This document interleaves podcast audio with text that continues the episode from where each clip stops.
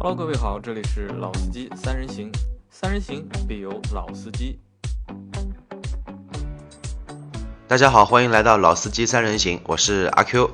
今天呢，我们的话题接着上一期节目老倪刨出的日系三强，我们做一期续集。然后今天呢，我们的嘉宾依旧是我们新到场的小潘，哎，以大及家好。我们上了年纪的老倪。为什么要说我上了年纪呢？因为老倪今天为什么说上年纪呢？他自动说把那个主讲交给我，因为他说他的年龄已经说不了现在的一些呃车市的发展的一些情况，大家觉得自动退位。说个笑话，因为其实呃，任何一个产品都有它的一个生命周期嘛。我们嗯，接着上次那个话题，日系三强，我们还是从双田加一个尼桑开始说吧，因为我个人觉得呢，如果说现在我还是一个大学的大学生，我即将毕业了，然后又过了一段的实习期，呃，我可能说我会有梦想，我会想买我自己人生第一台车。那这个时候，小潘，你觉得现在这一个年代，有一六年、一七年吧，嗯你会选择哪一台车作为你的人生第一台车？一六，如果是现在的话，嗯就假如我们把时光倒回到读大学那一个年代。一定要是本呃，就是那个日系三强的这对啊，当然我们是这个节目，肯定要说日系三强啊。那我估计会选择飞度，飞度，对 GK 五的飞度。对这一代 GK 五的飞度，其实我也是这么选择。老倪可能不明白 GK 五是是什么意思，这个这个就类似于丰田的 E 八八八发动机的代号，GK 五呢是这一代第三代飞度它的一个底盘号的一个我们说一个标称吧。呃，简单跟你介绍一下，老倪啊，嗯，这一代的飞度排量一点五，首排的车子，它我们说零一的零到一百的提速可以近九秒、八秒七、八秒六这样子，你觉得快不快？可以啊。可以了吧？嗯，我觉得对于我来说，因为我对于飞度的概念，因为我自己没开过什么飞度，但是马路上跑很多的飞度，我们看到很多，包括很多都是改的很厉害啊。嗯我觉得它嗯嗯改装的空间还是蛮大的，应该。对，飞度这个车从上市到现在一共三代，其实真的很经典。我个人觉得，因为我有差不多将近一年的时间一直在开一台飞度，是我姐姐的那么一那么一台车，给我的感觉非常不错。嗯，嗯，那如果现在上班上了几年，有一些存款，有一些存款之后，你觉得女朋友处了也不错，又有打算想结婚了，你会选择哪一台车呢？小潘？呃，我有可能还是选择本田的吧，就应嗯中间啊应应该会不是捷德就是斯铂瑞，不是姐姐的就对是斯铂瑞吧？对对，不过如果给我选的话，如果因为我这个人呢，可能说比较花心，我开了一台本田，我可能会换一台车，那我可能说会去，如果预算够的话呢，我会去换一台锐志。嗯呃，嗯锐志其实这个车，我个人觉得其实有，其实蛮有来头的。嗯那老倪啊，你觉得对吧？你时光要倒回，倒倒回几十年，那给你选的，你 选哪一台？呃我也会选锐志。选锐志。对那我们可能都可能它因为是后驱的，对， 因为我原来老尼桑就是一辆后驱的，因为后驱的车开起来的感觉和前驱还真的不不太一样哦。对，是不太一样。要不小潘先说说为什么你会选择捷德，或者现在卖了很好的一台斯铂瑞？哦，因为呃，就是像前面你们说的那个锐志和斯铂瑞应该是算同级别的车型，嗯但一个应该说年份已经蛮大了，特别是那个步入晚年了已对，经目入晚年了啊，目入晚年了。像呃，它的发动机也是技术会比较比较陈旧一点了。呃，另外我那台车其实我我最早的时候，我最早的时候开到锐志是在一一零啊零九年，啊零九年的时候开的锐志，应该那个时候应该是对零九年还是一代的锐志，一代锐志小改款，还是 Mark 二 One 代这二一代？二代的，二应该已经是二代二代的，就刚上市的那个时候，刚上市的那个时候，那个时候我觉得这台车就开开之前啊，我觉得这台车应该是一款非常运动的车型。但是开上去给你的感觉就就是它完全是给老我年一人种开的开，有一点像开 minivan 或者是 MPV 的那种感觉。对一个是它的转向比，嗯，它的一个方向机的反馈的力度啊、非常的没有运动的感觉，丝毫没有运动的感觉。另外就是它油门的响应程度，它也同样达不到我说对于它后驱的大也不算大马力吧，就是六缸的这样一个运动定位车型的一个级别，感觉不是那样子一回事。那后来我自己在可能我会选车的时候，我还是会选择一款自然吸气的功率出力比较大一点的呃中级车。那看了一圈，可能还是会是斯铂瑞。对，斯铂瑞现在，因为这几年开始啊，斯铂瑞也好，雅阁也好，本田强强发力，它推出了好多好多新车型。嗯，从一三年开始上市的雅阁、捷德，包括现在后来改款的 CRV，、以嗯及艾力绅，这几年艾力绅啊，新纳尔在，真的每一台车不能说。呃，就是说，我们说像之前加价这么卖，但是至少来说，现在已经卖了非常好。嗯不管是现金的终端的优惠，还有市场的反馈都是非常不错。嗯特别是现在的思域，时代思域居然要加钱卖，对，加一万，加啊还提加提一万不还到，提提不到到。车，太夸张，太夸张了。那我们接着再往下，往下，老倪刚刚说到锐志，锐志那个车，我零九年时候也有开过半年，那时候我在做丰田，嗯就跟你说的一样的小潘，我其实很佩服，很佩服谁呢？很佩服，很佩服那一个年代。给那个一汽丰田做广告的土屋圭市，嗯是我心中的大神，嗯嗯嗯他居然能把睿智开了这么飘 逸。但是我相信有很多小伙伴听了我这期节目，有互可能说就会去翻看图，在那个时候做的广告，嗯但是你们千万不要自己尝试。那个时候的睿智为什么能飘得这么嗨？因为它的中差呃中差器是把它焊死的，嗯， 不然是完全飘不起来的。呃，怎么讲呢？我的印象，锐志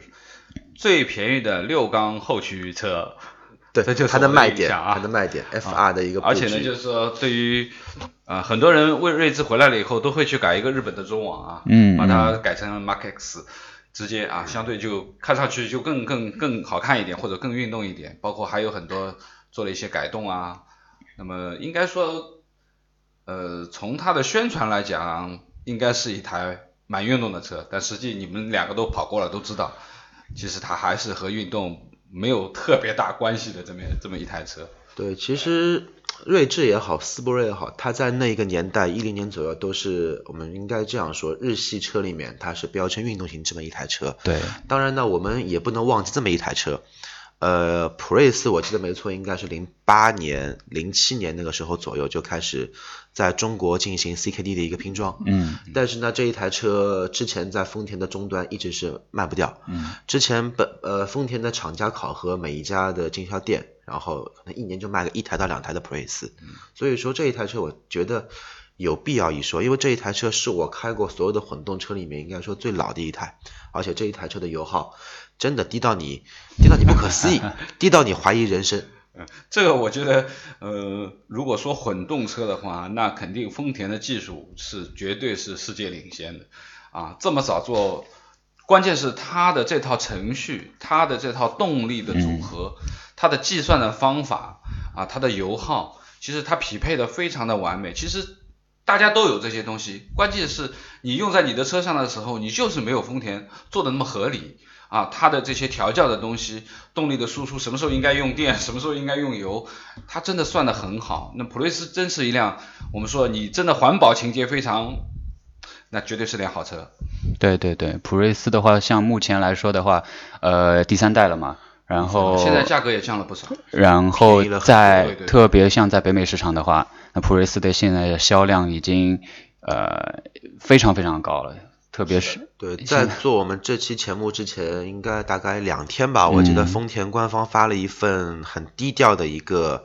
一一一个函，他说我们的呃 Toyota 所有系列，包括雷克萨斯系列的混动车型，全球销量突破一千万台，嗯嗯什么嗯概念？一千万台，厉害，呃，不过我也觉得，其实我们的我们说，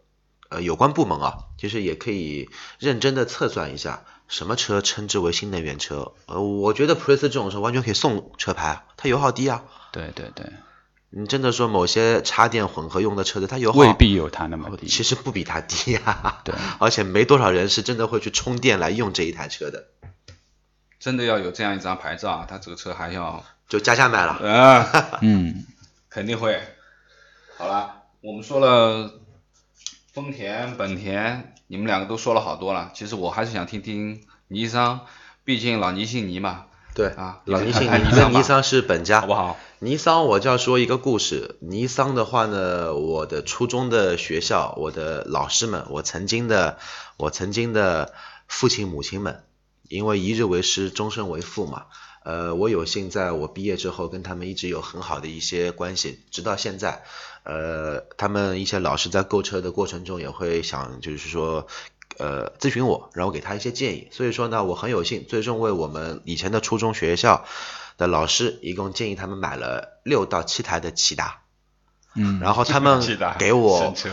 所有的反馈一致就是小区或者说阿 Q 这个车真的蛮适合家用的，为什么呢？第一，因为我建议他买的时候已经是二代骐达了，就进中国之后的二代骐达，呃，油耗非常低，是正常上下班开不会超过八升油。第二，这个车一点六的，没毛病。非常棒。第三，最关键的一点，因为这些老师基本上都会有家庭，都会有小孩，他的这个车的空间真的很大。你哪怕拿到现在来说，骐达也好，颐达也好，轩逸也好，因为他们东西差不多嘛，一样的发动机，一样的 CVT 变速箱。因为现在颐达已经不生产了，只有骐达跟轩逸，嗯，空间超大，轴距两米七，你现在的中级车也就两米八，对，像像现在刚上市的呃科鲁兹也就两米七，对， 然后就已差了已经已很经多年了已经对，已经差了那么多年了。差这么多年，这个车的空间还但我我很有是因优为势。我弟弟有一台骐达，那是反正我知道我车里没放下的东西他都放下了，这是肯定的。对，第二个，我觉得就是骐达神奇的地方就是它的装载能力，包括它的头部空间嗯，啊，主要是它头部空间很哦高。对，很高。啊，有很多人我们说坐轿车，你买很多的轿车，你的确腿上空间是 OK 的，但是你往后一靠的话，你会发觉你的头插到了顶顶棚。那很适合，对不对很适合亚洲人的体型啊，对对对对，就上身长。对， 也不一定啊，我腿比身体要长啊。 不过说到骐骐达小潘，你记得吧？在骐达第二代刚出来那个时候，还有一个版本是 1.6T 的，很哎，凶的，对对对对，真的很凶的、哦那一台那车。个我知道。那个时候，那个时候还 4S 店特地关照要加九十五号油的。对，那个时候我去试驾了一下，那个时候在水产路还是宝阳路那边有一家有一家尼桑的 4S 店，我还特地去开了一下这个车，那个发动机放到现在还是挺牛逼的。嗯嗯，我问个问题啊，现在 Infinity 的 QX 3 0就是 1.6T 的，呃，现在是不是这个发动机还是有哦一些不是渊源呢？呃，应该不是，没有没我觉有，得现应该在不是 Infinity 那一台你说的那一台老倪那一台 QX 三零发动机，它是 M 二七零奔驰的发动机。哦，然后嗯因为英菲尼迪跟奔驰现在是战略合作伙伴，他们是共享平台，嗯所以你去看哦对这两台车的你内饰这样说就对了，大同小异。没错没错。但是呢，尼桑还有另外一台车呢，是这台发动机，就是现在在中国叫 ESQ，在国外叫 Juke 的这么一台车。嗯对你想，一点六 T 的车，顶配的那台200匹马力 ESQ 是一点六 T 的嘛，就那是很厉害。嗯，是说完骐达，我们再说一下尼桑现在卖了非常好的逍客和奇骏两台真的比较火的 SUV，真的比较火的 SUV。逍客我记得刚上包括现在市，新改款了，好像蛮好看的，尺寸也大了很多，好像。感也觉很也年轻，也很洋家气族吧化，也家族化了对。对对，因为随着我们的德国神车家族化之后，好像马路上所有的车都家族化了。对我看不到套任何娃，我看全不全到是一任何张个脸品啊牌这个脸会有变化，反正都是一个妈生的，都都长一个样。为什么说逍客跟奇骏很神奇呢？逍客零七年、零八年上市的时候，欧洲好像是最佳紧凑型 SUV，但是在中国卖了也很好，但是两年之后就歇脚了。嗯，直到现在，去年新款上市了，又开始又火了一把。是的。奇骏那个时候我同事有一台奇骏，呃，零，他是零八年，呃，一一零年时候买的奇骏，那个老时的候。方的奇骏，对，就那个方的和国外的那个以前 X Trail 一样的那个外形。然后他那个时候买这台车的时候，他给我的一个，我问他为什么要买这个车啊，他告诉我就是同级别里面这台车的一个越野性能是最好的，所以他就选了这一台车。在城市 SUV 里面，其实逍客和奇骏最大的卖点就是它的一套全时呃适时四驱系统。嗯对，因为不管是国内的一些我们说车车评人吧，或者说一些媒体做的一些评测，还是国外的一些更加资深的一些媒体的一些评测，这两套这两这这两款车的这套系统其实又可靠，然后呢油耗又不会增加很多，但是如果说你遇到一些中度的越野路段，它可以完全应付，而且不会像。某些车型一样，会直接导致中差粘合器过热。嗯嗯，这个还是非常非常不错，它非常有卖点，而且这两台车，我个人觉得，呃，有个地方特别牛逼，它都是用的 CVT 变变速箱，对居然会有这么好的一个通过性跟越野能力，对对对，它的所指的速率也足够。 嗯，因为老的奇骏开过，自从变成大胖子的奇骏还真没开过，我也没有开也过，蛮多年 了，啊，说过说到城市 SUV，其实我们还是漏了一个神车 CRV 啊啊，CRV，我们又说回本田了。这个车的销量，我相信所有的听众应该知道是多少，非常厉害啊！ ，CRV 去年好像从财报上面来看的话，它去年还是排在本田全部销量的第一名，月销好像要达到一两万两万出头要，呃非常夸张的一个数字。对的，然后作为一个汽车从业者来说的话呢，我觉得 CRV 是开创了中国汽车加价的一个神奇的开始。对对，真的，本田的雅阁，呃，DC 六的雅阁开始，到 CRV，它是第一个，然后那个凯美瑞不是那个叫什么大众的那个呃那个那个那个途观途观嗯是第二个，也是加价。 对，途观是后来，当中还有那个上一代的凯美瑞，那个时候也是加啊两万、对那加个三凯美万，瑞之后再是雅阁，啊，之之后再是那个途观，所以对说我觉得 CRV 真的是开创了中国汽车消费新理念，这个还是挺呃牛逼我是啊的。我是这样觉得，就既然说 SUV 的话，那如果说你要论通过性，那我觉得 CRV 应该是通过性和越野性最差的一台车，啊但是对没它错的确尺寸 CRV 它在国内卖的之所以好，是因为它它是所有的本田车里面的 N NVH 做的最好的一款车。对对对对国内的消费者对于这一方面的诉求达到了空前的高。对对，舒适度啊，装载能力，对哦包括完完全全是一个 SUV，我们说的一个越野车的一个这样的一个外形啊，对，很大也很高， 嗯你也不对不得对不说，本田真的这方面很牛，思域的东西弄出来这么大空间的一台车，是啊，像飞度也一样呀，对吧？对空间利用率非常，这是本田它比较比较看家比较给的力本的事，看看家的家一的些本事。你要说销量，那绝对 CRV 是肯定第一块牌子对的。你说到 CRV，那我就带一下 RAV4，RAV4 上市的时候应该是一零年，正好是呃，懂的，抗日嗯最火的那一个年代。 其实它蛮真真的很伤的，因为在那个时候，很多我一些车企的朋友，包括车企的一些投资人，真的期待了这一台车，期待了有两年，足足等待了两年。但是等到两年之后，呃，那个时候丰田刹车门又出来了，嗯正好又是丰田的，正好又是抗日情节又出来了，双管齐下，就车到山前刹不住时是运济吧？啊？ 对他们那个时候还想说，阿 Q 啊，这个车你要留下来做，这个车以后肯定跟 CRV 一样加价卖了火，上市不到半年吧，应该就优惠两万三万了，嗯 我记得。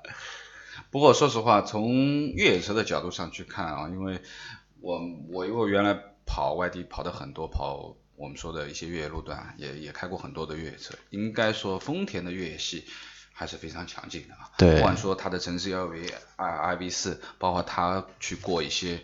啊，我们说很陡的陡坡也好，包括去做一些啊坡路啊等等，其实它的越野性能还是不错的。当然。不得不提它的大哥和大大哥，对对对啊普拉多和对对我对们说的 Land Cruiser，那绝对是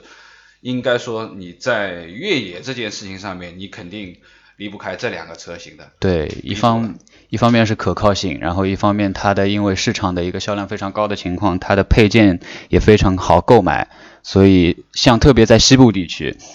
呃，像到那个叫鄂尔多斯那边，呃，就特别你特往西别藏去看，基本上最老的时候，我记得那个时候，呃，进藏的时候看到最多的就是四五零零，哎呀，四五零零、四八零零，那绝对的 LC 两百那个时候啊。嗯对，因为我也比较喜那个欢， Land Cruiser 我也比较向往这种生嗯活，但是我也看了很多的论坛，因为我个人认为没有一个人会想不开开一台德系的嗯越野车跑去那一种地方。 对对对对，我我那个时候有跟某一个朋友说过这样的一句笑话，他跟我说他要开一台呃途锐去游玩整个中国。我说你整个中国包括哪里？我说包不包括西藏跟大西北地区、青海以及内蒙、新疆这块地方？他说当然包括啊。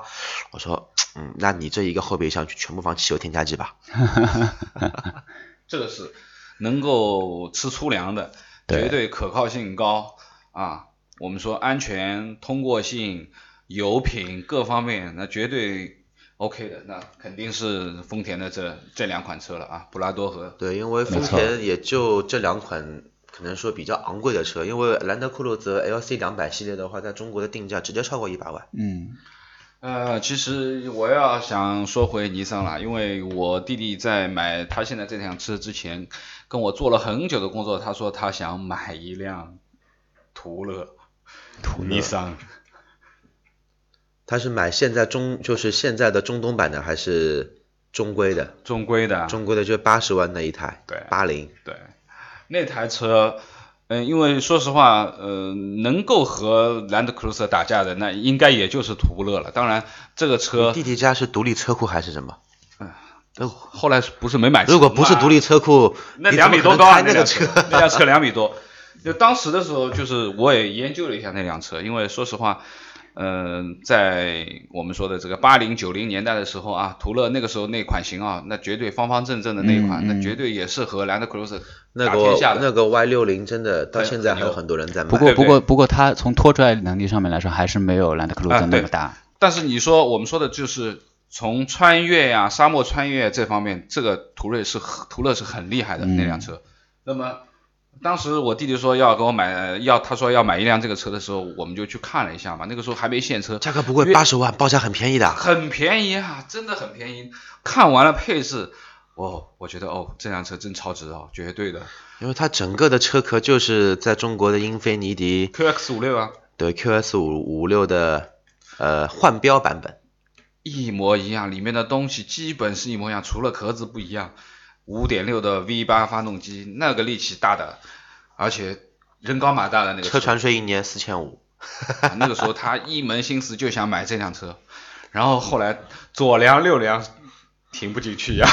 然后我说你买这辆车你要考虑，先换套上房海子，有很多的要进地下车库的地方都免，你就不用考虑了啊，基本上都什么一米八啊、对两米啊，对对对，限全部高要都碰到限高的。对不对？那肯定进不去。我说你爽是肯定爽的，五点六 V 八你坐那在那个二楼大开排量车自然吸，他气坐在二对楼开车是，啊，很厉害，那个车真的是你坐上去的感觉是的确爽啊，嗯，当然销量很少，